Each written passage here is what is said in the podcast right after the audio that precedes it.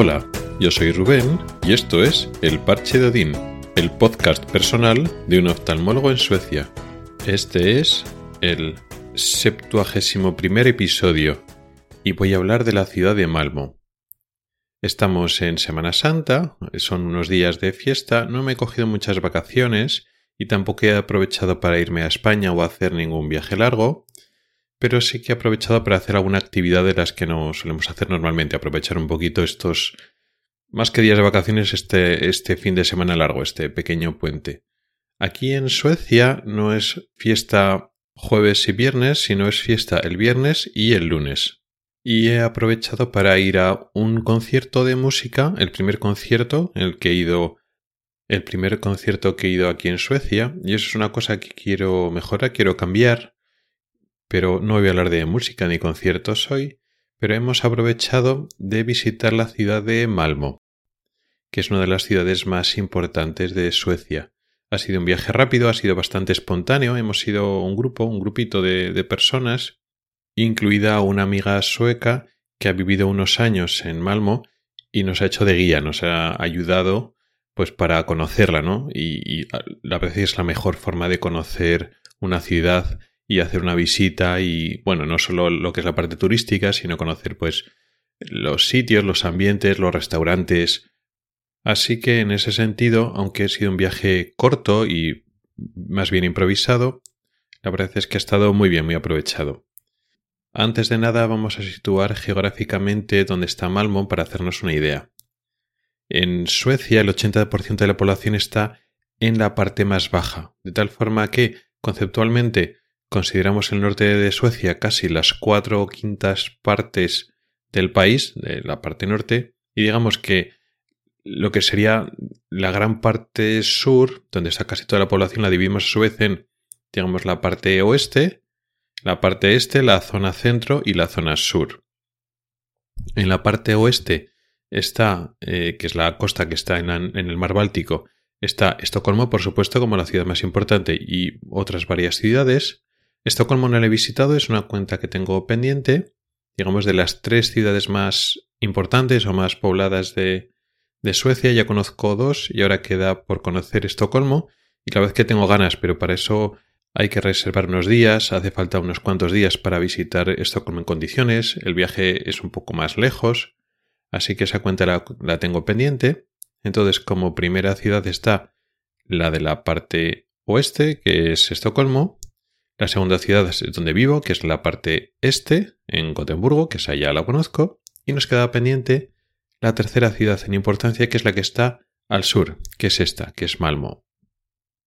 Malmo es una ciudad que sería, digamos, el corazón de la región esta sur que se llama Skåne, que es una zona que es característicamente, lo que más llama la atención es el lenguaje, el idioma tiene una especie de acento especial o es un dialecto que incluso a veces para los propios suecos a veces es un poco más difícil de, seguir, con lo cual para los que no somos suecos y todavía no tenemos el oído perfectamente acostumbrado, es muy difícil cuando tenemos a algún paciente o alguien que nos visita que habla esa variante del sueco, es difícil de entender.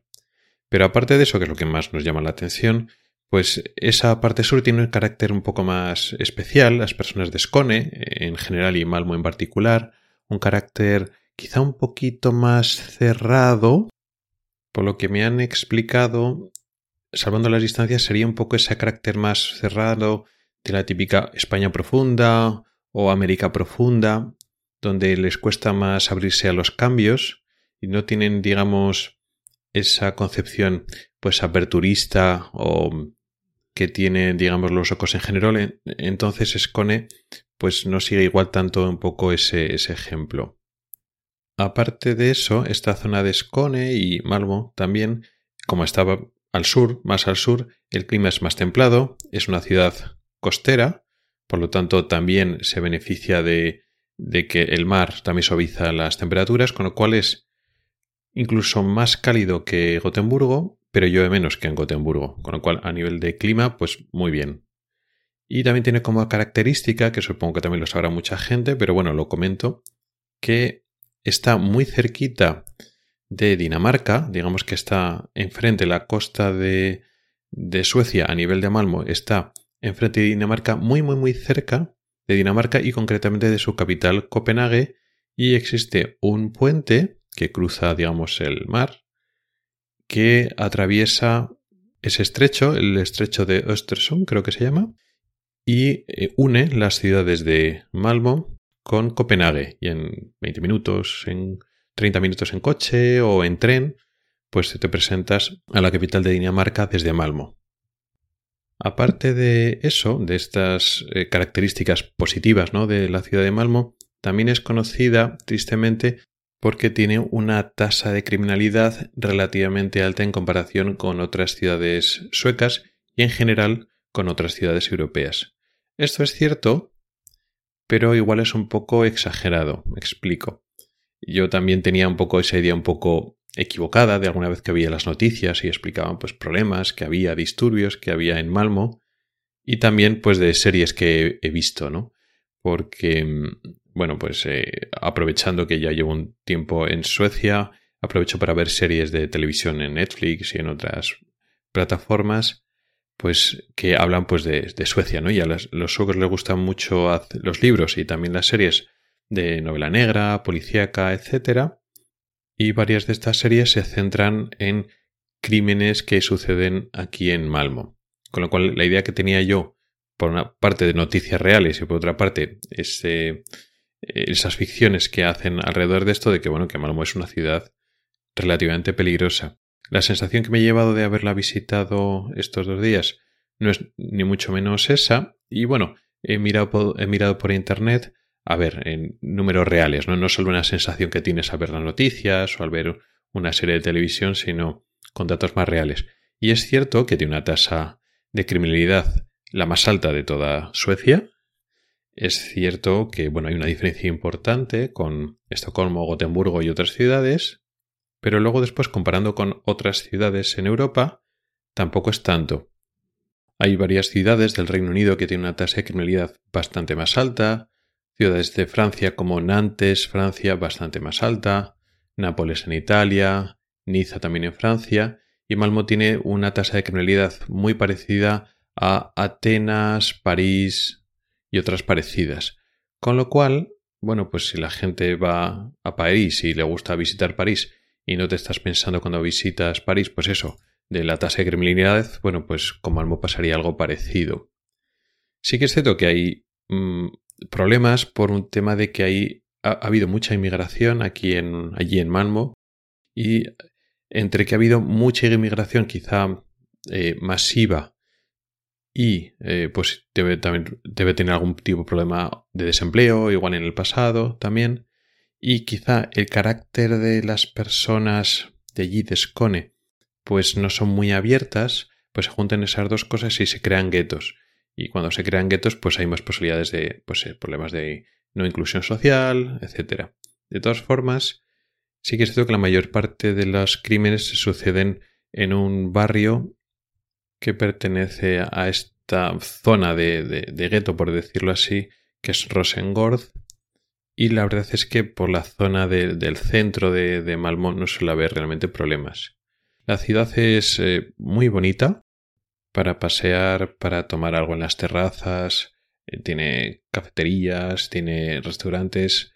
La verdad es que dentro de lo, del concepto de, de Suecia, donde pues el mal tiempo, el frío y la poca tendencia de los suecos a hacer vida, digamos, fuera y vida social, como en comparación con la, digamos, la Europa del Sur, bueno, pues Malmo es un poco más excepción, ¿no? En ese sentido, me ha recordado me ha recordado más a otras ciudades europeas. También he coincidido, bueno, que ya estamos en primavera y que eh, nos ha hecho muy buenos días, pero la verdad es que eso, estando en las terrazas y probando y paseando por las calles peatonales y, probando pues las diferentes pues restaurantes que, que puedes comer fuera, etcétera, pues me he sentido pues bueno, no, no, como en España, pero bueno, como una ciudad más de, del sur de Europa. En ese sentido, pues muy bien. Por desgracia no nos daba tiempo para cruzar el puente y visitar Copenhague. Eso me queda pendiente igual para otro día, porque eh, Copenhague también tiene mucho para, ver y eso quizás merece un viaje por sí solo para quedarse y estar en Copenhague, ahí en Dinamarca. Como está relativamente cerca de Gotemburgo, en Malmo y Copenhague, pues bueno, coger el coche pues da menos, menos pereza en un fin de semana largo, incluso tampoco hace falta eh, reservar muchos días, pues nos podemos escapar a, Copenhague eh, en, otra, en otra ocasión. Al final se trata de coger el coche, aprovechar que pasamos por Malmo, posiblemente pasemos por algún restaurante o algún sitio de terías donde sirven una tarta de queso estupenda. Así que ya me he apuntado los, los sitios y la próxima vez que pasemos volveremos a Malmo, volveremos a comer en los sitios que nos han gustado y luego ya nos pasaremos a Copenhague a visitarla. Y poco más quería contaros. Está bien visitar otras ciudades de Suecia para mm, abrir un poquito la mente, ver cómo funcionan las cosas. No es lo mismo que trabajar aquí y conocer a la gente que vive aquí. Pero bueno, por lo menos te haces una idea y ves un poco otros ambientes. Y en este caso concreto de Malmo, que está tan relativamente cerca, pues escaparse la vez que no, no cuesta nada. No es como ir a la otra costa, que pues para ir a las ciudades de, de, de la zona este, pues claro, ya no te coges el coche en cualquier momento, ya son más horas. Pero bueno, Malmo y las ciudades que están entre, entre Malmo y Gotemburgo, pues la vez es que están muy cerquita, está muy a mano. Y poco más. Gracias por el tiempo que has dedicado a escucharme. Puedes contactar conmigo por correo electrónico en elparchedodin.gmail.com, por Twitter o en el grupo de Telegram. En las notas del programa tienes un enlace para oír los episodios antiguos del podcast. Nos oímos la próxima semana. Hasta el próximo episodio.